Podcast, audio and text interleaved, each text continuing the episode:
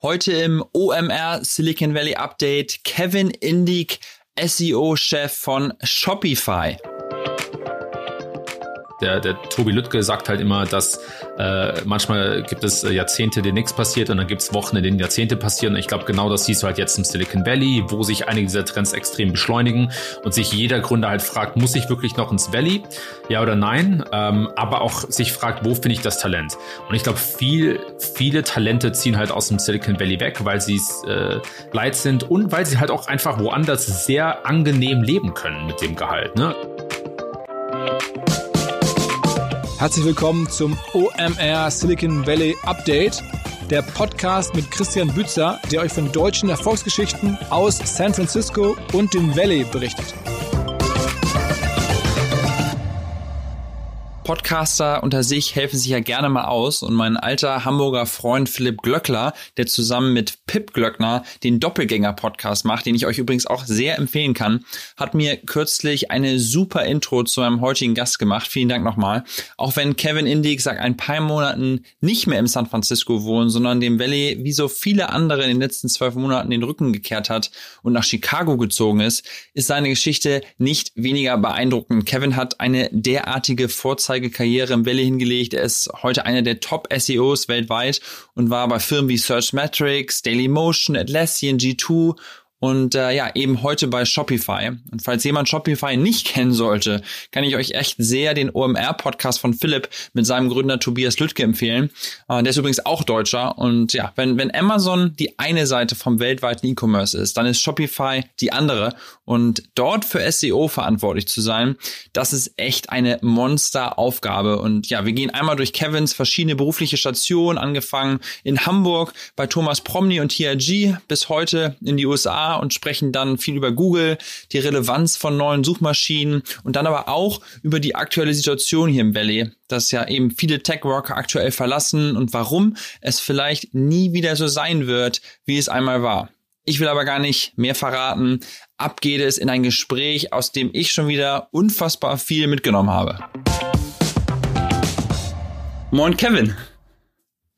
Moin. Grüß dich. Ähm, sag mal, du bist einer der Menschen, die dem Valley den Rücken zugekehrt haben nach sechs Jahren. wie, sag mal ganz kurz, wie das kam. Genau, äh, also ich hatte für mich entschieden, dass ich nach ähm, Chicago ziehen möchte und äh, der Hauptgrund war eigentlich G2, also die Firma, äh, für die ich zu der Zeit gearbeitet hatte. Die haben ihr Hauptquartier in Chicago und äh, all meine Teams waren da und ich bin sozusagen jeden Monat hin und her geflogen und dachte nach äh, circa einem Jahr, dass es eine gute Gelegenheit wäre, doch aus dem Silicon Valley auszuziehen, unter anderem auch wegen der Preise und äh, oder der hohen Lebenskosten und des Verkehrs und so weiter. Also es, es war eine Mischung aus verschiedenen Gründen. Okay, okay. Wir müssen nachher nochmal drüber sprechen, über diesen ganzen Trend, gerade dem, dem man ja so in Medien wahrnimmt, dass das Silicon Valley irgendwie komplett verlassen wird. Ähm, und ich finde deine Perspektive da sehr spannend. Aber bevor wir darüber sprechen, will ich nochmal so ein bisschen deinen, deinen ganzen Lebenslauf oder super spannenden Lebenslauf aufrollen. Ähm, lass mal vorne anfangen in Deutschland. Wo kommst du gebürtig her? Aus dem schönen Trier, der ältesten Stadt Deutschlands. Okay, okay. Und ähm, dann hast du studiert und äh, wie bist du zum SEO gekommen? Genau, also ich habe eigentlich äh, sowas wie Business oder Management studiert. Äh, man könnte auch äh, sagen ähm, BWL, aber ich bin eigentlich durch, äh, durch mein eigenes Interesse zum SEO gekommen. Also ich hatte so mit 16, 17 Jahren ähm, habe ich mich so ein bisschen mit beschäftigt, weil ich sehr viele Computerspiele gespielt habe. Das war so ein bisschen mein, mein Kanal dazu. Und äh, als dann äh, Breitband-Internet sehr äh, erschwinglich wurde in Deutschland und äh, sich verbreitet hatte, habe ich dann sehr viel online gespielt, äh, unter anderem auch Turniere mit verschiedenen Freunden und dann brauchst du eine Website, um dich für ein Turnier anzumelden. Und das war so ein bisschen der Kanal. Also ich war dann der, der rausfinden sollte, wie man eine Website baut, habe mir dann selbst äh, sehr schlechtes HTML und CSS und Photoshop beigebracht und habe dann richtig schlechte tabellenlastige Webseiten gebaut und dann hat halt eins zum anderen geführt. Ne? Dann fragst du dich halt irgendwann, wo kommen die Leute eigentlich her, die auf meine Website kommen? Und dann habe ich so dieses Konzept von einer Suchmaschine oder von, von Google entdeckt, was zu dem Zeitpunkt noch sehr, sehr jung war. Und äh, dann mein, mein äh, Einstieg in die Karriere war eigentlich, als ich in Hamburg übrigens bei einer Unternehmensberatung angefangen hatte namens TRG. Äh, mhm. Die, die gibt's heute nicht mehr in dem Format, den Namen gibt's aber noch. Und äh, da habe ich dann alles von Grund auf gelernt. Ja, rund um Thomas Promny damals, oder? Ganz genau, ja. Okay, cool. Ja, viele Grüße, falls er das hören sollte. Ähm, und, und ich meine, du hast ja den großen Vorteil im Vergleich zu vielen anderen Menschen, die gerne mal in die USA möchten, dass du ja äh, sozusagen Deutscher und Amerikaner bist. Ähm, dein, dein Vater ist, glaube ich, Amerikaner, ne? Ganz genau. Wie, wie ähm, also wann kam dann so der Wunsch zu sagen, ich will mal unbedingt im Silicon Valley leben? War das schon immer so auch in der Schulzeit für dich ein Thema, dass du gesagt hast, ich will auf jeden Fall mal in die USA? Oder kam das dann eher so durch Zufall?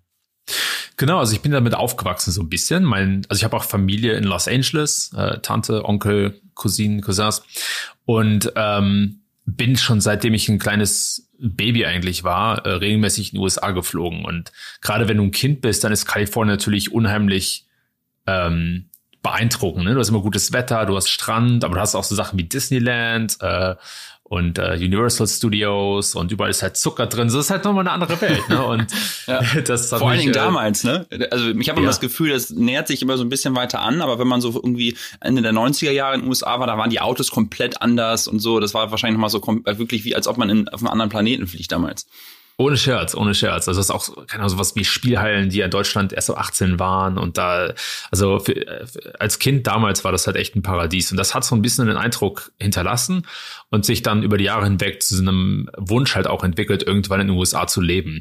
Mein, mein, meine Voraussetzung war aber immer, dass ich ein, mit einem Job in, die USA gehen möchte und nicht einfach rübergehen und dann mal gucken, was so passiert. Und die Chance hatte sich mir dann damals geboten mit Search Metrics. Okay, okay.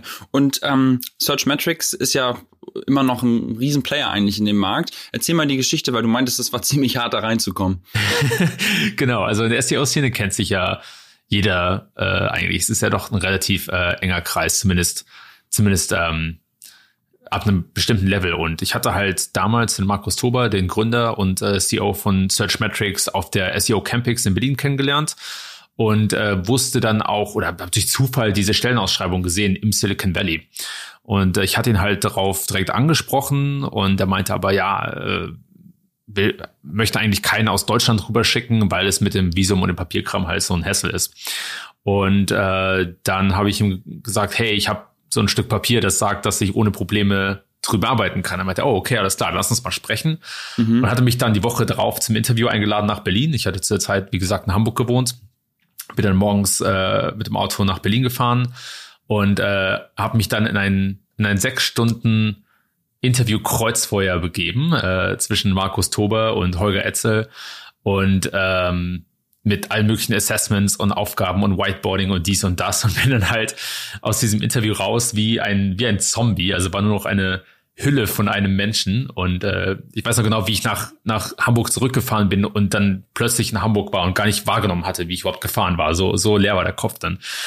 Und äh, dachte halt, dass ich es komplett versaut hatte, ne? Weil das sind schon echte, echte Pros und die waren damals schon echte Pros, ne? Und ich war halt noch nicht so ganz auf dem Level.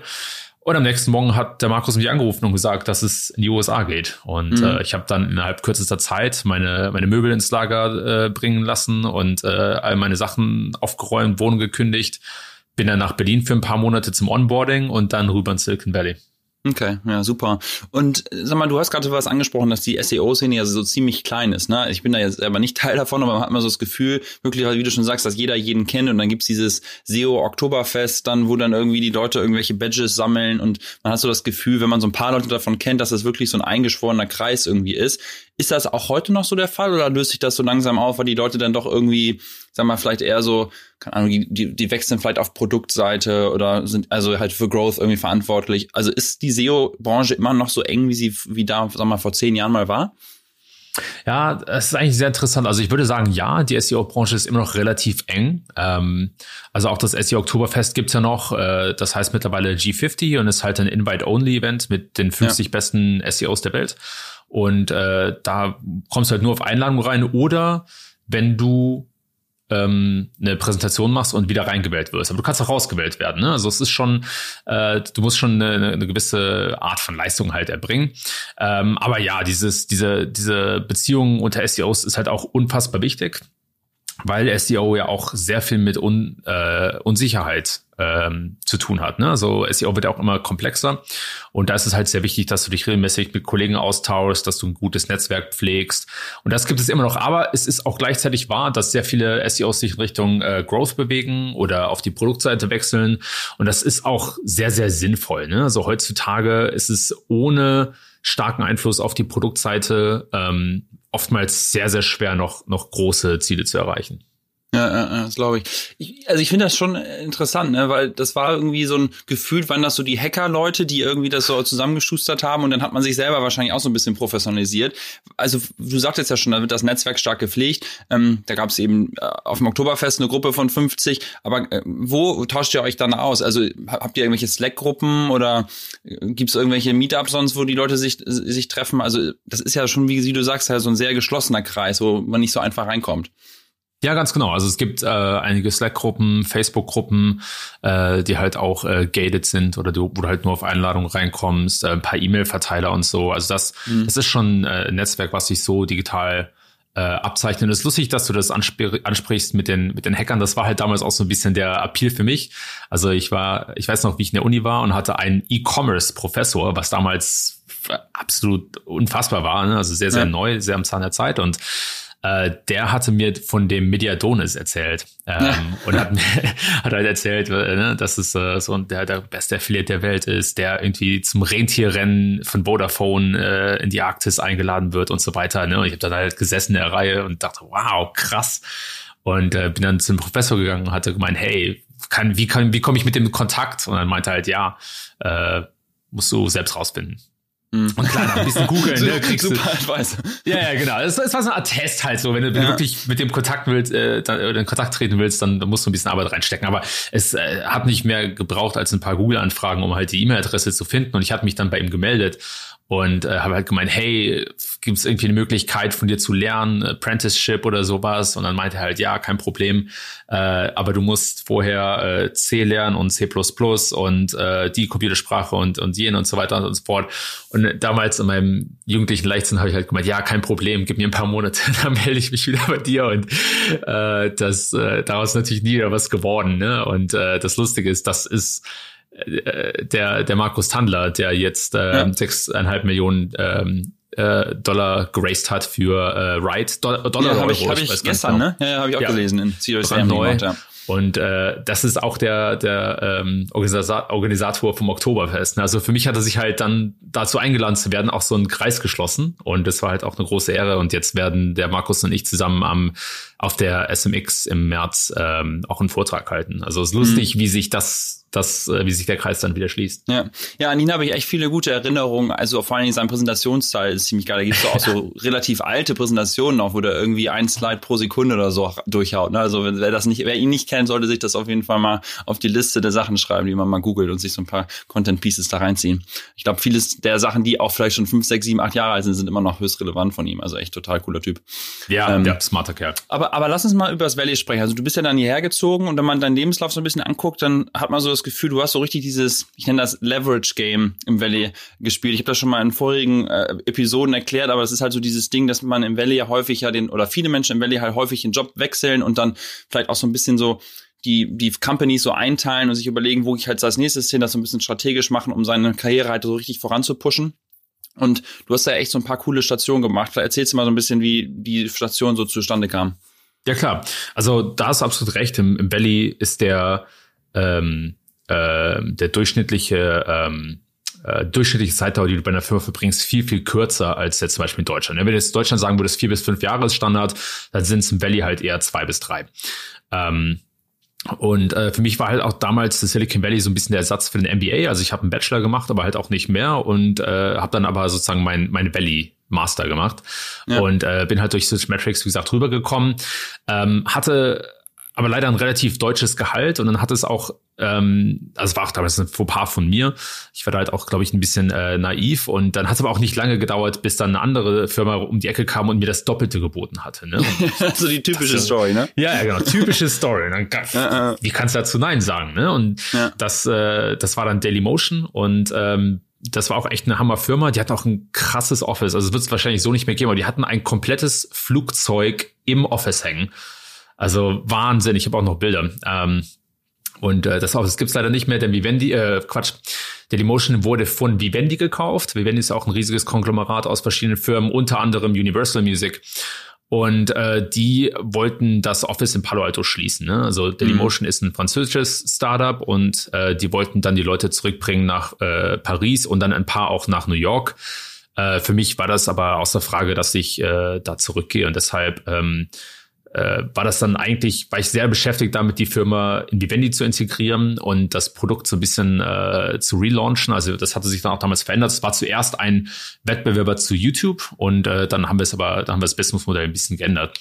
Ähm, das heißt, ich hatte dann irgendwann die Nachricht bekommen, äh, dass sie das Office schließen werden.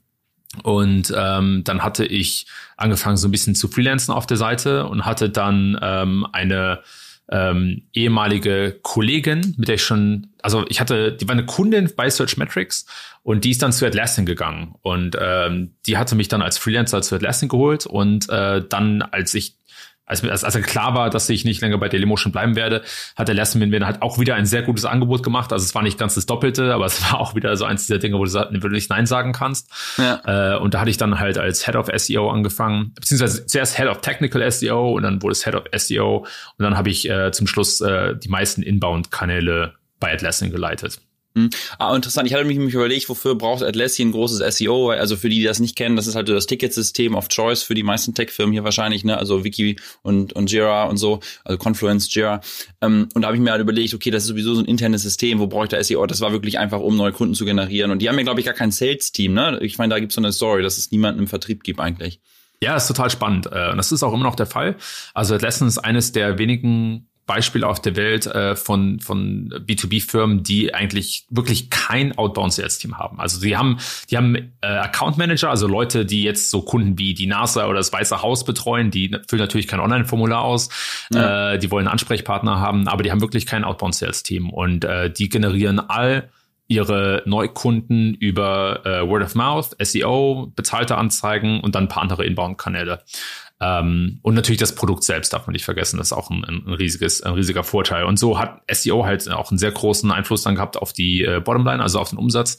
Äh, also ich glaube, wir haben zum Schluss fast 60 Prozent des Gesamtumsatzes ausgemacht. Ne? Und äh, da gibt es halt verschiedene Strategien und Taktiken, aber im Prinzip, erstens hast du ein riesiges Produktportfolio, also du hast schon die größten genannt mit Jira und Confluence, aber gab es auch noch Bitbucket und ein paar andere. Ähm, und auf der anderen Seite gibt es dann auch äh, den ganzen Marktplatz drumherum. Also wirklich ein komplettes Ökosystem und da hast du schon ja. äh, einiges an Feuerpower in Sachen SEO.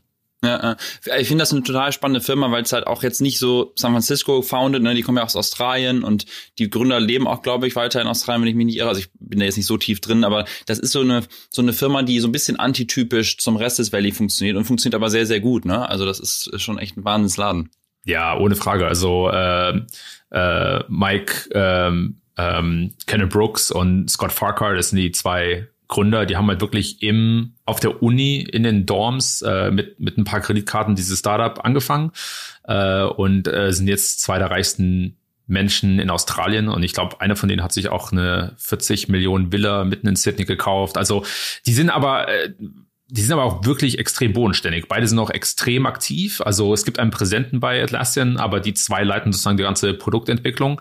Und ähm, die sind auch sehr nahbar. Sie laufen auch überall in Büros rum und äh, äh, auch jetzt nicht irgendwie in den letzten Gucci-Klamotten, sondern eher so mit Baseballkappe und äh, langen Haaren. Also die sind da echt super entspannt, aber noch sehr, sehr involviert in der Firma. Und wie du schon sagst, die, die haben halt echt so ein, ein, ein sehr krasses, aber sehr erfolgreiches Gegenmodell. Ja, und dann kam G2 um die Ecke. Zu G2 haben wir halt von OMR so eine, sag mal, also wir haben keine Beziehung, glaube ich, sondern das ist halt so ein Vorbild für uns, ne? weil wir haben ja OMR Reviews, also eine Plattform, wo auch Software reviewed wird für den deutschen Markt und G2 macht das ja in Englisch global und ist ja ein Monster Player. Ich glaube, die haben irgendwie, was haben die 100 Millionen Dollar Venture Funding und so da drin. Ja. Ähm, erzähl mal, wie dann der Switch kam. Genau, also 100 Millionen äh, Venture Funding. Der Switch kam eigentlich dadurch, dass ich dann irgendwann bei Atlassian so eine so ein Career Ceiling erreicht hatte. Also ich habe dann irgendwann gemerkt, ah okay, für mich geht's hier nicht weiter. Ähm, die hatten auch ein komplettes Team von eBay rübergebracht, was dann sozusagen in der Filmhierarchie über mir saß und dann war halt relativ schnell klar, dass es für mich keine großen Möglichkeiten mehr gibt. Es war dann auch in Ordnung, weißt du, ich hatte da einige Jahre verbracht und das, das, das war auch alles sauber und, und cool so. Und ich hatte mich dann äh, halt zum ersten Mal in meiner Karriere, in meiner Karriere dazu entschieden, nicht zu mich nicht zu bewerben, während ich im Job bin, sondern den Job sozusagen äh, clean slate zu, zu beenden und mich dann so als Free Agent auf den Markt zu begeben. Und das war auch eine fantastische Entscheidung. Also ich hatte dann gesagt, hey, ähm, das war ähm, im Dezember 2018 war dann mein letzter äh, Monat und dann 1. Januar 2019 war ich dann sozusagen äh, Free Agent und habe dann halt einfach umgepostet und geschrieben, hey, ich bin verfügbar, wer hat Bock? Und das war auch eine Hammerentscheidung. Also ich habe dann auch echt super viele Kontaktanfragen bekommen, auch von sehr vielen äh, großen renommierten Firmen, die auch oftmals Stellen hatten, die noch gar nicht ausgeschrieben waren und habe mich dann halt mit zehn von denen unterhalten und am Ende wurde es halt G2. Und G2 war interessant, weil die A den meisten Umsatz auch aus SEO generieren äh, und B deshalb eine Vice President Stelle äh, ähm, äh, ausgeschrieben hatten. Ähm, außerdem habe ich, also es ist auch ein fantastisches Produkt, fantastische Firma, tolles Team, so es hatte alles gestimmt. Dann auch mhm. da wieder ein sehr gutes Angebot bekommen und ähm, ja, habe dann halt da angefangen und es war und ist, glaube ich, eine der wenigen Vice President Stellen, die ein SEO so überhaupt auf dem Markt hat.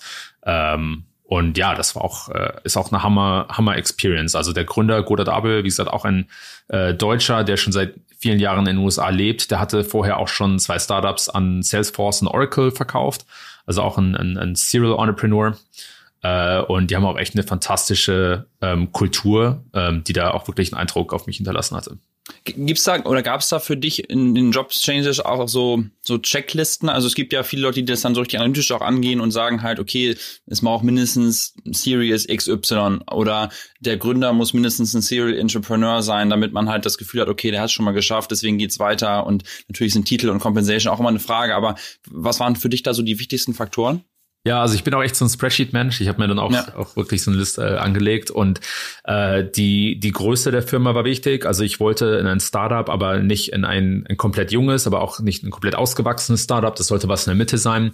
Äh, gleichzeitig war das Businessmodell wichtig. Also ich wollte, dass SEO eine große Rolle spielt, weil du halt sonst einfach extreme Probleme hast, Ressourcen zu bekommen, eine Stimme zu bekommen und so weiter und so fort.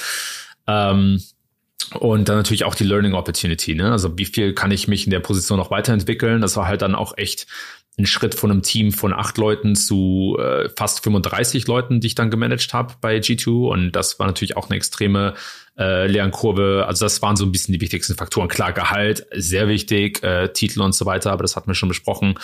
Ähm, und dann muss ich auch echt sagen, dass ich das alles bei G2 sehr gut erfüllt hatte. Also ich habe dann zum Beispiel auch dieses Konzept von Conscious Leadership gelernt, äh, was, glaube ich, in, in, Deutschland noch nicht ganz so weit verbreitet ist, aber sich in den USA so langsam durch die ähm, äh, Management rein äh, schlängelt. Und das ist auch, also das hat auch echt, will schon sagen, mein Leben verändert, zumindest mhm. mein, mein Arbeitsleben. Kannst du das kurz mal erklären, was das bedeutet in ein paar Sätzen? Genau, also die Idee von Conscious Leadership basiert auf einem Buch, das heißt The 15 Commitments of Conscious Leadership von Jim Deathmer. Und das ist eine, äh, das, das Konzept ist, dass du halt diese 15 ähm, Commitments hast, also die 15, ähm, wie sagt man auf Deutsch? Ähm, Regeln? Ja, ja Regeln. Sag, sag einfach Regeln. Der ja. Verfall fängt schon an. Äh, diese 15 Regeln hast, ne? Und äh, das, das sind halt, äh, also es geht schon um Management, aber es geht nicht um die Hardcore-Disziplinen, sowas wie, zum Beispiel, wie mache ich ein, äh, wie leite ich ein One-on-One oder wie baue ich eine Strategie, sondern es geht mehr um die, ähm, um die Verbindung, die du halt zu den Leuten hast, die du managst und wie du es halt mit dir selbst reinmachst. Ne? Also Management kann halt auch sehr, sehr ähm, äh, kann auch sehr, sehr hart sein, ne? weil du musst teilweise harte Entscheidungen treffen und so weiter und so fort. Und diese 15 Regeln ähm, sind sowas wie, dass du halt ähm, eine extreme Verantwortung übernimmst, aber halt auch nicht mehr, ne? so dass du nicht die komplette Verantwortung trägst, sondern 100 Prozent. Ähm, eine weitere Regel ist, dass du ähm, saubere Vereinbarungen triffst. Ne? Also dass du halt bei jeder Vereinbarung, die du triffst, sagst, wer macht was wann und so weiter und so fort. Also es hilft dir extrem im Management, es hilft dir in der Kommunikation, aber es hilft auch ähm, die Leute sozusagen ähm, emotional zu leiten. Und das ist halt heutzutage auch sehr, sehr wichtig. Ne? Also es geht nicht um die Craft selbst und das Handwerk, sondern um all das außenrum. Ja, ja. ja, wir können ja das Buch mal verlinken in den Show Notes. Ähm, ich glaube, das ist für viele super spannend, äh, sich mit dem Thema auseinanderzusetzen. Ja. Ähm, Du äh, machst ja neben deinen Angestelltenjob sozusagen, wie wahrscheinlich so jeder SEO, auch irgendwie so lauter verschiedene Projekte. Ne? Du hast ja auch einen eigenen Podcast und ähm, hast so einen Growth Newsletter und bist Mentor im German Accelerator und hast halt super viele solcher Projekte. Was ist da so deine größte Leidenschaft? Hast du, also macht dir irgendwas besonders viel Bock oder also wo, wo, wo lässt du da deinen Fokus? Ich glaube, das Schreiben ist äh, schon der größte Fokus. Ähm, also das ist echt auch so eine dieser Lebenslektionen, die mich unglaublich nach vorne gebracht haben. Äh, für mich ist Schreiben eigentlich dasselbe wie Denken beziehungsweise durch das Schreiben verbesserst du deine Denkweise. Und äh, ich hatte halt vor einigen Jahren schon bei Atlassian angefangen, halt einfach viele Dinge niederzuschreiben, auch Dinge, die ich keinem anderen gezeigt habe. Jetzt nicht nur in Tage Tagebuchsform, sondern auch ähm, einfach, um Dinge für mich klar zu machen und sozusagen wie eine Unterhaltung mit mir selbst zu führen und zu, äh, um halt auch meine, meine Denkweise besser zu machen in, in Sachen Strategie, in Sachen Führung und so weiter und so fort. Und dann habe ich mir halt irgendwann gedacht, hey, du schreibst all diese Dinge nieder, du kannst du eigentlich auch äh, in einem Newsletter sozusagen äh, veröffentlichen oder einen Blogartikel. Und das ist tatsächlich unheimlich erfolgreich geworden, weil es auch mir extrem beim Brandbuilding geholfen hat für meine eigene Brand. Ja. Äh, und das hat mir sicherlich auch bei der Karriere geholfen. Ne? Das ist halt auch, also klar, SEO ist eine Disziplin, die davon lebt, dass die Leute ihre Erfahrungen teilen, weil, äh, ne, weil halt so viel Unsicherheit besteht und so viele Dinge unklar sind. Aber äh, wenn du dich so ein bisschen als, äh, als, als Thought Leader etablieren kannst, dann hat das schon extrem weitreichende positive Konsequenzen, wie zum Beispiel, dass du dir ein, ein besseres Netzwerk aufbauen kannst, äh, was du dann intern und extern leveragen kannst, ne? Oder dass, dass wenn du halt in so einem Bewerbungsprozess drin bist, dass die Leute schon äh, eine Ahnung von dir haben und ein Gefühl äh, von dir haben oder dass, dass du überhaupt nicht dich erst bewerben musst. Also meine letzten äh, zwei Jobs, auf die habe ich mich nicht aktiv beworben, sondern die Leute kamen sozusagen zu mir und äh, das mhm. war einer der Hauptgründe. Wenn du sagst extrem erfolgreich, also, wie misst du das? Wie viele Leute den Newsletter abonnieren oder welchen, also welchen Sphären bewegst du dich da? Das ist eine sehr coole Frage. Weißt du, das Hauptziel meines Newsletters ist nicht äh, Geld zu machen. Ich habe zwar hier und da meine Sponsorship und ich hatte auch eine Zeit lang bezahlten Newsletter. Äh, den musste ich aber einstellen, als ich bei Shopify angefangen hatte. Aber der Maßstab ist halt wirklich mehr ähm, wie viel ich sozusagen daraus lerne. Also ich habe auch wirklich bei jedem Newsletter, den ich rausschicke, habe ich so vier bis fünf E-Mails von Leuten, die entweder eine andere Meinung haben oder noch eine eigene Erfahrung, die das unterstützt oder noch irgendwelche Datensätze. Also du kriegst halt immer auch mehr zurück. Und natürlich äh, das Netzwerk, das sich da äh, aufbaut. Also das war ein extremer Gamechanger. Und das sind so eine, eine der wenigen Dinge, wo ich sage, ich wünschte, das hätte ich schon viele Jahre früher angefangen. Ja, ich sehe das so ähnlich wie mit meinem Podcast hier. Ne? Das sind jetzt auch ein paar tausend Leute hören den, aber das ist, ist auch nicht massiv groß, aber das trotzdem eben dieser Austausch ne? mit Menschen, mit denen man normalerweise sonst nicht sprechen würde. Man bekommt dann irgendwie Feedback, Rückfragen und so. Das macht echt total Bock einfach äh, und man lernt einfach selber am meisten daran. Ne? Das ist eigentlich die beste Währung, dass man sich dadurch weiterentwickelt. Ähm, du hast gerade schon angesprochen, dass du dann zu Shopify gegangen bist. Der Gründer äh, Tobias ist ja auch ein Deutscher. Ähm, war das so die Connection auch oder wie, wie kam das zustande? Genau, also ich arbeite jetzt nur für Deutsche. ja, genau. Ich muss ganz ehrlich sagen, dass ähm, mein Plan eigentlich war, bei G2 äh, länger zu bleiben und auch äh, mit denen an die Börse zu gehen. Und äh, Shopify hat mich ehrlich gesagt äh, abgeworben. Also durch mein Netzwerk, was ich dann gebaut hatte, äh, hat sich dann auch einer meiner, meiner Mentoren und engen Vertrauten hat mich dann mit Luc Lebec verknüpft, der ähm, auch schon bei TripAdvisor das SEO-Team aufgebaut hatte, da Growth geleitet hatte, dann zu Google gegangen ist, dann von Mark Zuckerberg zu Facebook geholt wurde und dann halt von Tobi zu Shopify.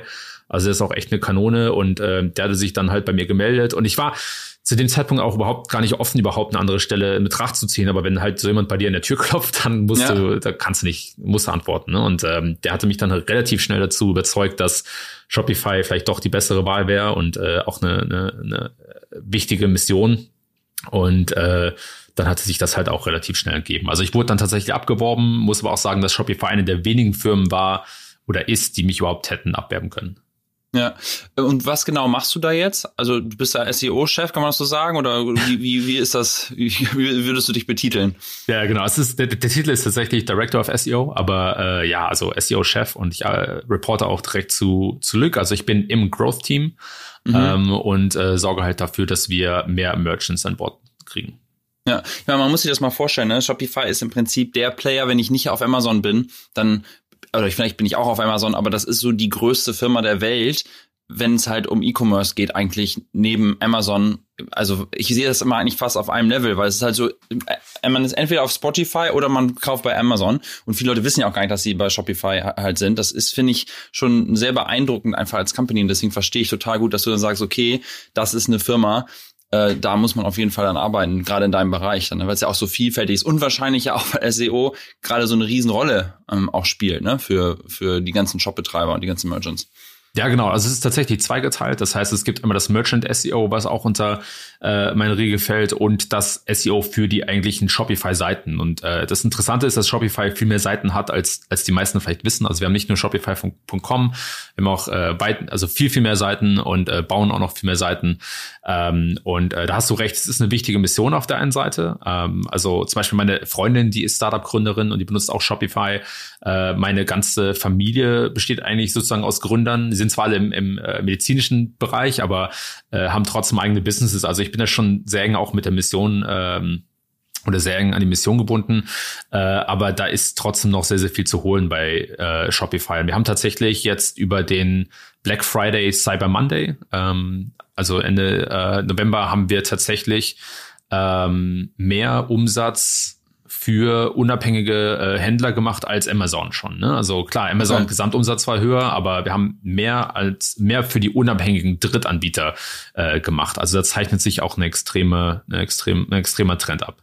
Ja, mega. Also ich finde das total cool. Vor allen Dingen, was so geil ist, dass viele Leute das ja gar nicht, also auf der Consumer-Seite, die merken ja gar nicht, dass es ähm, Shopify ist, ne? weil du kommst auf eine Internetseite und dann ist schon deine, sind deine Zahlungsseiten dahinterlegt, diese ganzen Instagram-Shops und so, wie häufig finde ich mich da halt wieder, dass ich in Instagram irgendwas sehe, draufklicke dann will ich das bezahlen und denkst so, ah gut, jetzt muss ich noch meine Kontaktdaten angeben und bumm, habe ich das Ding schon bestellt. Ne? Also wie viel geiler und tiefer das eigentlich integriert ist. Also das ist wirklich ein für mich total beeindruckendes Business, was wahrscheinlich auch in den nächsten Jahren dann noch viel, viel mehr wachsen wird. Ne? Ich habe äh, gehört, wenn man bei ähm, Shopify anfängt, als Job, dann muss jeder auch selber erstmal einen Shop äh, erstellen. Also da ist richtig so Dogfood angesagt für jeden Mitarbeiter. Ja, absolut. Also kurz bevor ich äh, bei Shopify angefangen hatte, musste dann auch jeder eine Woche Customer Service machen. Hätte ich ehrlich gesagt sehr, sehr gerne gemacht, aber ähm, ja, ja dann, dann im Nachhinein war die Zeit dann doch etwas knapp. Aber ja, jeder Shopify-Mitarbeiter muss als Teil des Onboardings einen eigenen Shop erstellen. Du musst den nicht live stellen, also nicht öffentlich verfügbar machen, aber du musst einen bauen. Und äh, das ist extrem hilfreich, um das Produkt besser zu verstehen. Aber Shopify lebt halt auch diese Dogfooding- äh, Kultur. Das heißt, du kriegst auch einen, einen extremen Rabatt, äh, wenn du deinen Job wirklich äh, öffentlich äh, machst als Mitarbeiter und es ist auch sehr, sehr gerne gesehen. Also auch diese Side-Hustles, die vielleicht bei anderen Firmen äh, gar nicht gehen oder nicht gern gesehen werden, die sind halt sehr, sehr stark gewünscht bei Shopify. Ja, cool. Lass uns noch mal ein bisschen über SEO sprechen und so über Google und so. Ich finde, das ist ja auch so ein Markt, wo sich irgendwie extrem viel tut. Ne? Also früher war es ja so, da gab es oben drei Anzeigen bei Google und der Rest war SEO und man hat irgendwie versucht, da hinzukommen. Und ich meine, es gibt natürlich heute auch noch, ich mache zum Beispiel das SEO für das Business meiner Frau, die hat eine Studienberatung. Und wenn man jetzt äh, Studienberatung Hamburg googelt, dann ist da ein Google Places Eintrag, dann ist da eine Google-Anzeige und dann ist halt sie in den organischen Rankings auch noch da. Also sie ist irgendwie dreimal halt auf der Ergebnisseite zu sehen. Das ist natürlich ein sehr nischiges Thema. Aber wenn man jetzt Matratze eingibt oder irgendein anderes Produktwort, dann habe ich ja gar keinen SEO-Anteil mehr, weil Google das halt komplett monetarisiert. Ne? Also rechts, oben, unten Produktanzahl. Äh, also im Prinzip hat ja SEO da total an Relevanz verloren, in gewisser Weise. Und äh, da interessiert mich so ein bisschen deine Sicht auf das ganze Thema eigentlich. Ja, es ist sehr spannend, weißt du, ich habe mich auch äh, seit einigen Jahren schon mit beschäftigt und äh, war auch, ähm, hat auch viel Glück gehabt, dass ich äh, sehr große Datensätze von ein paar SEO-Tool-Anbietern bekommen hatte, unter anderem SEMrush und RankRanger, die ich dann zusammensetzen konnte, um zu verstehen, wie sich das wirklich auswirkt. Und ja, du hast absolut recht. Einer der Trends ist, dass Google, dass die Suche sehr modular wird. Ne? Das heißt, du hast, es bewegt sich eigentlich weg von diesem 10 Blue Links Konzept, ne, wo du wirklich zehn organische Suchergebnisse hast und oben und unten äh, ein paar Anzeigen, hin zu einem modularen Konzept, wo Google einfach versucht, in vielen Fällen die Antwort selbst zu geben oder dich nochmal auf eine weitere Suchseite weiterzuleiten, wo dann noch mehr Anzeigen gezeigt werden können, wo aber die Ergebnisse nochmal auf eine gewisse Art und Weise gefiltert werden. Und all das geht eigentlich so ein bisschen zurück auf dieses Konzept des User Intents. Also was ist die eigentliche Absicht eines Users, wenn er eine bestimmte Suche performt auf Google. Und das ist oftmals nicht so ganz klar. Ne? Also vor allem bei sehr kurzen Suchanfragen wie äh, Sneakers oder Waschmaschine, da ist nicht klar, will der Nutzer jetzt die Waschmaschine kaufen oder ein, eine Übersicht bekommen aus verschiedene, über verschiedene Waschmaschinen oder was ist eigentlich hier die Absicht? Und um das sozusagen alles abzudecken, hat Google die Suche sehr modular gestaltet und bietet halt verschiedene Module an, je, also zumindest eins je Absicht. Ne? Das heißt, wenn du zum Beispiel einen Laden finden willst um die Ecke, der Waschmaschinen verkauft, dann kriegst du die Google Map angezeigt. Wenn du ähm, die Waschmaschine online bestellen willst, dann kriegst du ein paar Shops angezeigt. Wenn du die Bewertung lesen willst, kriegst du ein paar organische Ergebnisse. Also das ist halt so ein bisschen der Trend, in dem sich das alles bewegt. Und äh, der, der, die Konsequenz ist halt, dass Webseiten unterm Schnitt schlechter abschneiden. Ne? Also für die Nutzer, und das ist auch oftmals das Argument, was Google benutzt, für die Nutzer ist es im Prinzip eine bessere Experience, aber für Webseiten ist es halt äh, sehr schlecht, weil Google viel mehr dieses, dieser User Journey halt schon selbst beantwortet, um natürlich mehr Umsätze zu generieren. Und das hat natürlich einige äh, oder viele verschiedene Gründe. Hm. Aber ich finde das schon interessant, weil wenn man überlegt, Google verdient ja entweder auf Anzeigenklicks oder eben wenn die Leute auf irgendwelchen Drittwebsites sind und da auch irgendwie Anzeigen angezeigt werden, ich meine, die machen, glaube ich, immer noch 90 Prozent von ihrem Umsatz nur mit AdWords, ne? Ja. Ähm, wenn ich jetzt immer die Antwort schon gebe und die Leute gar nicht mehr weiterklicken, dann mache ich ja eigentlich weniger Umsatz als Google. Ähm, und die Website-Betreiber haben vielleicht auch gar nicht so Interesse, ihre Daten so frei zur Verfügung zu stellen, weil sie halt den Traffic dann nicht mehr bekommen. Und da gibt's halt irgendwie so eine, also da kann es eine Spirale in beide Richtungen geben. Auf der einen Seite sind die Nutzer vielleicht ganz glücklich, dass sie die Antwort immer direkt bekommen. Ne? Also gestern hatten wir im Vorgespräch kurz darüber gesprochen, dass wir den Gründer von U.com, äh, habe ich nur gegoogelt, und das ist auch ein Deutscher. U.com ist auch so eine neue Suchmaschine am Markt. Und Google hat es mir direkt gesagt, ne? Ich meine, das ist ein sehr inhaltliches Thema, das ist wahrscheinlich vielleicht noch okay, aber eigentlich wäre es sehr cooler wahrscheinlich für den Publisher, der den Artikel über den Gründer geschrieben hat, dass man dann da auf den Publisher klickt. Ne? Und vielleicht hat der Publisher irgendwann keinen Bock mehr, bei Google seine ganzen seinen Content zur Verfügung zu stellen. Und dann kommt Google halt in so eine Abwärtsspirale, dass sie gar nichts mehr finden. Und man sieht ja vielleicht auch so einen Trend, dass es immer mehr von diesen World Gardens gibt, ne? in Instagram, wo ja, Google ja mehr oder weniger gar keinen Zugriff so richtig drauf hat und die Leute da auch gar nicht mehr rausgehen, sondern eigentlich alles innerhalb dieser Apps stattfindet. Ja, total. Also sprichst du einige wichtige Trends an. Ähm, einige von, einer von denen, dass, wie gesagt, Google viele Suchanfragen selbst beantwortet und sich aber auch gleichzeitig so ein bisschen selbst kannibalisiert. Das Interessante ist, dass es als Website extrem schwer ist, sich von dieser Droge zu lösen. Und ich hatte da auf meinem Blog auch schon ein bisschen drüber geschrieben. Und ich nenne es so, eigentlich so ein bisschen, also mein Begriff dafür war The Modern Tragedy of the Commons. Ne? Also es gibt ja auch diese, äh, ich weiß gar nicht, wie es auf Deutsch heißt, aber The Tragedy of the Commons, ein wirtschaftliches Konzept, was im Prinzip sagt, dass wenn die, wenn wenn bestimmte ähm, äh, Märkte zu frei sind, dass, dass sich dann jeder halt äh, quer bedient und dann die Gewinner, die Gewinner halt sozusagen alles äh, wegnehmen.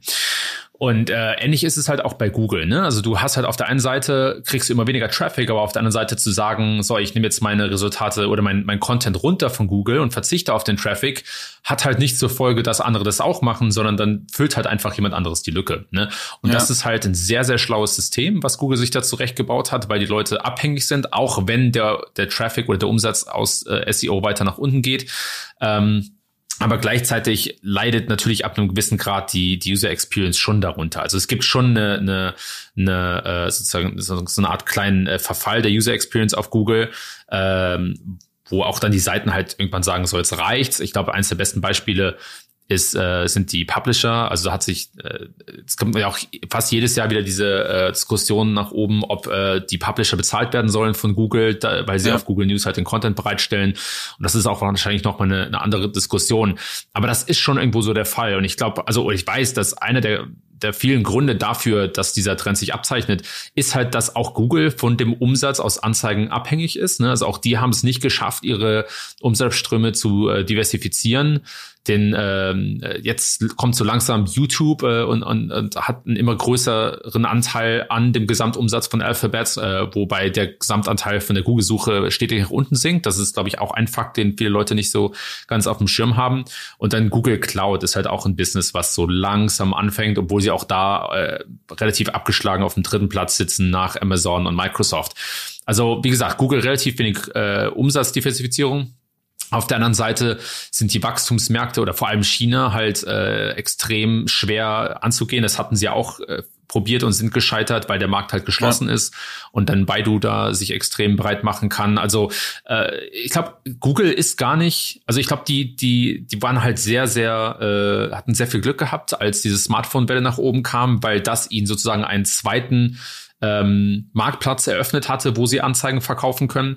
Aber jetzt so langsam äh, haben sie, glaube ich, Probleme, diese, diese abgefahrene Performance von 20 Prozent Quartalsumsatz weiter offen zu halten. Das ist auch einer der der, äh, der, der größten Punkte über Google ist, dass sie halt schon seit sozusagen Anbeginn äh, äh, schon jedes Quartal 20 Prozent ihren Umsatz steigern konnten. Und da mhm. haben sie jetzt, glaube ich, da kommen jetzt langsam Probleme auf. So, deshalb werden sie auch immer aggressiver in der Suche und zeigen immer mehr Anzeigen. Und glaub, ich glaube, sie wissen auch nicht so ganz genau, was so der nächste große Wachstumstreiber sein könnte. Hm. Die machen dann auch so krasse Sachen wie jetzt bei Google Maps, ne, dass man sein Business zertifizieren kann und dafür muss man dann 50 Dollar im Monat zahlen. Wenn man das halt mal hoch multipliziert, da kriegt dann halt auch mal wieder ein Quartal gerettet, so ungefähr. Ne? Aber es ist schon Wahnsinn, dass man da eigentlich so, wie so Schutzgeld bezahlen muss, äh, regelrecht als äh, Unternehmen oder Publisher. Ja, das ist schon, das ist schon extrem. Äh, sie versuchen auch, ja, Google Maps weiter zu monetarisieren. Äh, da kannst du auch schon Anzeigen kaufen und so weiter und so fort. Es gibt so kleine Versuche. Jetzt haben sie vor kurzem angekündigt, dass ähm, Google Drive auch kostenpflichtig wird. Das war ja, du konntest ja sozusagen unbegrenzten oder fast unbegrenzten Speicher äh, drauf haben, aber jetzt bald wird das halt so langsam monetarisiert. Ich hatte das auch mal ausgerechnet. Ich glaube, mit den Gebühren, die, die sie da verlangen, ab 15 Gigabyte, kommen sie auch nochmal auf äh, so fünf bis zehn Milliarden. Also da haben sie auch noch mal eine Möglichkeit, das zu monetarisieren. Also Google ist mhm. auch so ein bisschen das Paradebeispiel von Freemium. Ne? Die machen ja einfach, die bringen einfach super viele Produkte umsonst raus, weil sie die noch nicht monetarisieren müssen. Aber irgendwann, klar, muss da auch noch mal äh, ein bisschen Geld fließen und damit fangen sie jetzt so langsam an. Also ist jetzt nicht so, als würde Google nächstes Jahr äh, äh, plötzlich rote Zahlen schreiben. Aber ich glaube, so das nächste große Ding, das ist noch nicht für Google da. Und da hatten sie ja auch versucht, mit ihren Moonshots äh, das sozusagen zu finden. Und das scheint jetzt auch so ein bisschen abgeblasen worden zu sein. Also ich glaube, da, ich glaube, da steht Google vor einer großen Herausforderung. Ne? Und das eröffnet mhm. natürlich äh, ein Vakuum oder mehrere, in das dann auch neue ähm, Unternehmen schlüpfen können. Ne? Also ich glaube, sie hatten auch damals schon ein bisschen diese Social-Welle verpasst, was, wo dann Google, äh, Quatsch, wo dann Facebook reingetreten ist. Ja. Und äh, jetzt ist TikTok so einer der großen neuen Player. Im E-Commerce bewegt sich unheimlich viel und ich weiß nicht, um ehrlich zu sein, ob Google dafür einen Plan hat. Also es bleibt sehr, sehr spannend über die nächsten fünf bis äh, sechs Jahre. Ja, und auch auf der Suche selber, ne? Also View.com habe ich gerade schon angesprochen, es gibt Ecosia oder DuckDuckGo sind jetzt schon ein bisschen älter auch teilweise, aber das sind ja auch so Firmen, die schon stetig an Marktanteilen gewinnen, aber ich habe mir gestern nochmal angeguckt, wie die Marktanteile so in den verschiedenen Marken sind, also Deutschland, Google-Land ähm, oder auch selbst USA, ne? also sind ja immer noch über, über 90 Prozent. Also es ist jetzt nicht so, dass man Angst haben muss um Google. Also man muss jetzt nicht seine Aktien verkaufen vielleicht, aber vielleicht gibt's, wenn man jetzt in Aktien investieren will, vielleicht andere, wo man vielleicht eine höhere Performance über die nächsten Jahre halt äh, erwarten könnte. Ne? Ja. Ähm, lass uns noch mal ein bisschen über das Valley sprechen, weil du hast ja, oder wir haben am Anfang schon kurz gehört, dass du mittlerweile ja gar nicht mehr lebst, aber ich wollte genau deshalb trotzdem mit dir sprechen, weil du halt diese Valley-Story einmal so schön durchgelebt hast mit den ganzen verschiedenen Stationen. Und ähm, ich meine, du hattest mir auch mal gesagt, dass alle deine Freunde weggezogen sind, jetzt gerade auch durch, durch Corona. Ähm, aber wenn ich jetzt zum Beispiel im LinkedIn Talent äh, Insights Manager mal gucke, also so ein Tool, das haben wir bei LinkedIn, da kannst du halt gucken, wie so Ströme von Menschen halt sind, die auf LinkedIn sich halt anmelden oder beziehungsweise ihren Job ändern oder ihre Location ändern. Daran haben wir ja natürlich eine ganz gute Datenbasis dann sehe ich, dass es trotzdem 5000 mehr Software Engineers in der Bay Area gibt als vor zwölf Monaten. Also klar, man liest das bei aus San Francisco sind, glaube ich, irgendwie 100.000 Leute weggezogen. Vielleicht haben sie auch ihr LinkedIn-Profil nicht geändert, weil sie immer noch hier arbeiten oder woanders wohnen. Das weiß man auch nicht ganz genau. Aber erzähl trotzdem mal so ein bisschen deine, deine Sicht da drauf, ähm, was, was hier gerade passiert, weil es ja schon eine sehr unique Situation ist, in der wir gerade sind. Ja, du hast es schon angesprochen, dass, also das schon seit ich die Freunde kennengelernt hatte in der Bay Area, haben die schon immer gesagt, dass sie nicht für immer da bleiben werden. Ne? Und äh, ich meine, die Lebenskosten in der Bay Area, zumindest äh, vor der Pandemie, waren die höchsten in den ganzen USA, hö höher als in Manhattan sogar. Und äh, das übt schon extrem hohen Druck auf. äh, aus. Nicht nur, wenn du, nicht nur im Sachen Mieten, sondern auch, äh, weißt du, wenn du Kinder zur Schule schicken möchtest und hier und da. Also es, es ist schon eine, es gibt schon eine hohe Schwelle. Wenn du jetzt natürlich in der Softwarebranche arbeitest oder bei irgendeinem Startup äh, und du kriegst ein sehr gutes Gehalt, dann macht dir das nicht so viel aus.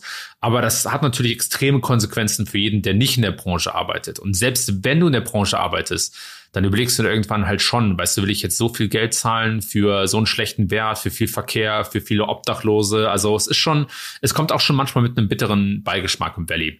Äh, jetzt habe ich mir die Zahlen mal so ein bisschen angeschaut und die Mieten sind schon extrem gesunken in den letzten Monaten. Also ich glaube, im Juli ja. waren es irgendwie minus 11 Prozent und dann, äh, ich glaube, im Oktober oder November waren es dann schon minus 20 Prozent im Durchschnitt in San Francisco. Das ja. ist schon, das ist schon eine, eine riesige Hausnummer. One-Bedrooms sind bis zu 40 Prozent nach unten. Ne? Also da, ja. da, da sind teilweise, ich meine, wer will jetzt auch irgendwie in Market Street Soma leben? Also das ist so da, wo das Twitter-Gebäude ist. Ne? Ich war da jetzt witzigerweise am Freitag bin ich da durchgefahren, weil ich zum Zahnarzt musste.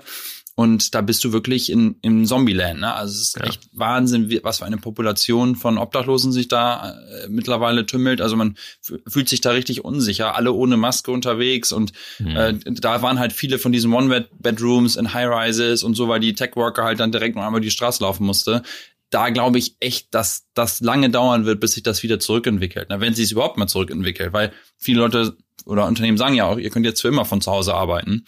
Ja. Ähm, glaubst du, dass das so sein wird, dass das hier fast so ein bisschen stirbt? Also nochmal einen weiteren kurzen Einsatz, bevor du antwortest, aber ich hatte in der vorherigen oder vorletzten Folge einen Gast, ähm, äh, Mario Herger, der meinte ja, ja nur die alten Tech-Firmen, die sowieso untergehen oder die etwas älteren altbacken Firmen, die sind halt diejenigen, die wegziehen. Also zu dem Zeitpunkt war gerade Oracle, hatte gerade announced, dass sie wegziehen und und äh, war noch Hewlett Packard und da gab es auch relativ viel Diskussion später noch, wo, wo, sich Leute von der Firma gemeldet haben bei mir und gesagt haben, nee, Moment mal, äh, bei uns ist auch Innovation und so, da haben wir das so ein bisschen relaxed, das Ganze. Aber mich würde da so ein bisschen seine Sicht drauf äh, interessieren, wie du glaubst, wie das da weitergeht hier. Also gerade in der Bay Area.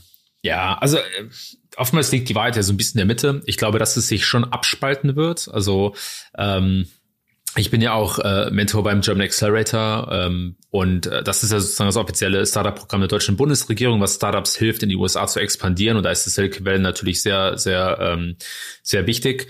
Und das Silicon Valley hat schon einige viele Vorteile. Ne? Du hast äh, einerseits das Geld mit den ganzen Venture Capital Firmen. Also ich hatte auch damals sehr nah ähm, bei der Central Road gewohnt in, in Palo Alto und das so ein bisschen äh, da auch mitbekommen. Äh, dann hast du aber auch ein, ein extrem gutes Netzwerk. Weißt du, da in der Bay Area ist jeder entweder arbeitet bei einem Startup oder Startup-Gründer, ähm, sagen wir 99 Prozent der Leute. Und ähm, dann hast du aber auch so einen gewissen Spirit und so ein Vibe, also es zieht dich auch so ein bisschen mit und so weiter und so fort. Und das sollte man schon nicht unterschätzen. Ähm, aber ich glaube halt, dass diese dass viele dieser Trends, die wir jetzt sehen, schon länger in der Mache waren. Ne, also einerseits, äh, du hast halt auch so Leute wie einen Peter Thiel, der schon vor der Pandemie aus dem Silicon Valley weggezogen ist, weil er gesagt hat, hey, das ist mir alles zu konform, hier gibt's nur extreme Hardcore-Libertarians so ähm, oder oder es ist alles extrem politisch einseitig äh, und das war einer, das kann ich auch schon verstehen irgendwo, es ist schon äh, auch wenn wenn das so in meine Richtung fällt, das ist schon so ein bisschen der Fall. Ähm, aber ähm, ich glaube halt, dass viele jetzt ein bisschen die Chance nutzen. Ich glaube, dass einige noch Satelliten-Offices haben werden im Silicon Valley, einfach um weiter so ein bisschen einen direkten Zugang zu haben. Aber du wirst viel mehr Firmen sehen, die äh, außerhalb des Silicon Valleys wachsen. Und das ist auch ein Trend, der schon vor der Pandemie angefangen hatte. Mhm. Äh, ich glaube, der wird jetzt einfach nur beschleunigt. Ne? Also äh, der, der Tobi Lüttke sagt halt immer, dass äh, manchmal gibt es äh, Jahrzehnte, denen nichts passiert und dann gibt es Wochen, in denen Jahrzehnte passieren. Und ich glaube, genau das siehst du halt jetzt im Silicon Valley, wo sich einige dieser Trends extrem beschleunigen und sich jeder Gründer halt fragt, muss ich wirklich noch ins Valley? Ja oder nein? Ähm, aber auch sich fragt, wo finde ich das Talent? Und ich glaube, viel, viele Talente ziehen halt aus dem Silicon Valley weg, weil sie es äh, leid sind und weil sie halt auch einfach woanders sehr angenehm leben können mit dem Gehalt. Ne? Also ich hatte auch äh, das Glück, dass ich mein Gehalt bei G2 behalten konnte, als ich von dem Silicon Valley nach Chicago gezogen bin. Und das war natürlich extrem attraktiv für mich. Und ich glaube, äh, selbst wenn das Gehalt ein bisschen angepasst wird, kannst du halt immer noch sehr gut woanders leben und dir halt dann direkt ein Haus kaufen, äh, vielleicht auch ein sehr gutes, großes Haus, äh, deine Kinder easier zur Schule schicken, noch ein schönes Auto dazustellen. Äh, und das sorgt halt für eine Verteilung des Talents. Und ich glaube auch, dass deshalb mehr Gründer ihre Firmen nicht mehr im Silicon Valley gründen müssen, aber vielleicht noch regelmäßig dahin fliegen.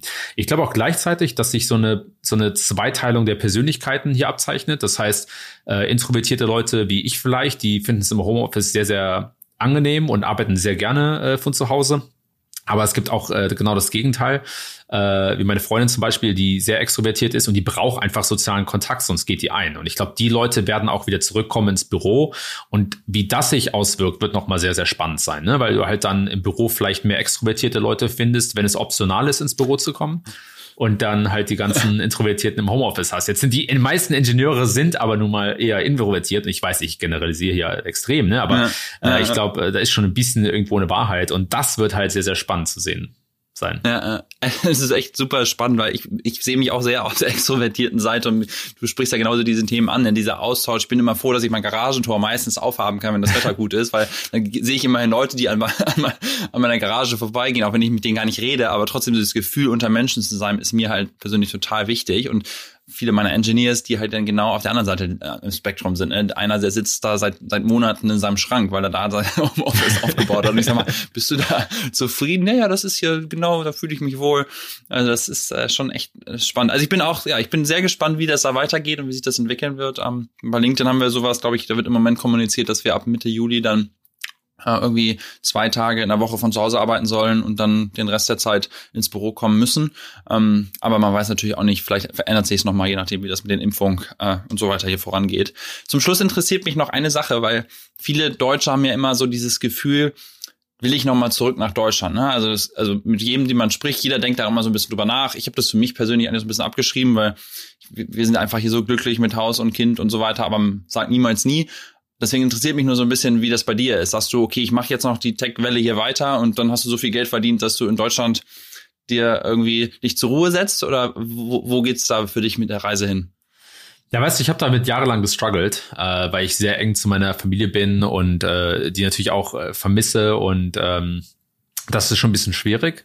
Auf der anderen Seite ist es äh, sehr schwer in Deutschland zu leben. Also wenn ich zurückkomme, klar, dann, dann ist es okay. Aber wenn ich so sehe, wie da vor allem Leute mit großen Ambitionen halt, wie schwer es da Leute teilweise haben, ne? allein schon mit Steuern und so weiter und so fort und Bürokratie, äh, dann, dann finde ich den Gedanken doch schon etwas challenging. Und ich habe mich jetzt ähm, sozusagen in der, in der äh, für die Mitte entschieden. Also ich will in Deutschland ein Haus kaufen äh, und will dann aus, in einiger Zeit aus Deutschland arbeiten, aber weiterhin hier in den USA auch meinen Hauptwohnsitz haben und dann auch wahrscheinlich den Großteil des Jahres hier verbringen. Und das halt auch ne, genau das Thema. Also ohne die Pandemie wäre es wahrscheinlich nie möglich gewesen. Ähm, Shopify hat sich sehr schnell dazu entschieden, 100% remote zu arbeiten und das auch so beizubehalten für immer. Äh, und das eröffnet mir natürlich extreme Möglichkeiten, sozusagen zwischen beiden Welten zu leben. Und das finde ich auch, finde ich auch sehr spannend attraktiv. Ja, da, also da muss ich noch mal kurz erzählen, ne, weil ähm, für die Leute, die das nicht wissen, Shopify hat ja nicht seinen Hauptsitz im Silicon Valley, sitzen irgendwo in Kanada, in ja. Ottawa, glaube ich, ne? Ja. Ich, wenn ich es richtig erinnere, genau. Also es ist wirklich so ein, eine der größten Firmen der Welt in Zukunft wahrscheinlich oder jetzt auch schon, wie du schon sagst, sie machen irgendwie genauso viel Umsatz an bestimmten Ta Tagen wie, wie äh, Amazon im Vergleich. Die sitzen halt in Ottawa, wo wahrscheinlich die meisten Menschen das noch nicht mal auf der Karte einzeichnen könnten. Und jetzt sagen die halt, weißt du was, wir machen Remote forever. Also das ist schon echt eine, eine Wahnsinnsänderung, die da passiert äh, im Markt. Und ja, ist super, super spannend. Ja, ja, definitiv spannend. Cool. Ja, äh, äh, vielen, vielen Dank, Kevin, für diese Reise. Ich bin echt total beeindruckt von den ganzen Stationen und von den Insights und äh, ich habe wieder viel gelernt. Ähm, ich hoffe, wir bleiben in Kontakt und ja, Dankeschön. Ja, sicherlich. Danke dir auch herzlich. War, war echt sehr schön, äh, auch mal auf Deutsch nochmal einen Podcast zu machen. äh, aber ja, finde ich sehr cool und äh, hast du dich echt super vorbereitet. Vielen Dank dafür. Cool. Mach's gut, ne? Bis dann. Ciao. Ebenfalls.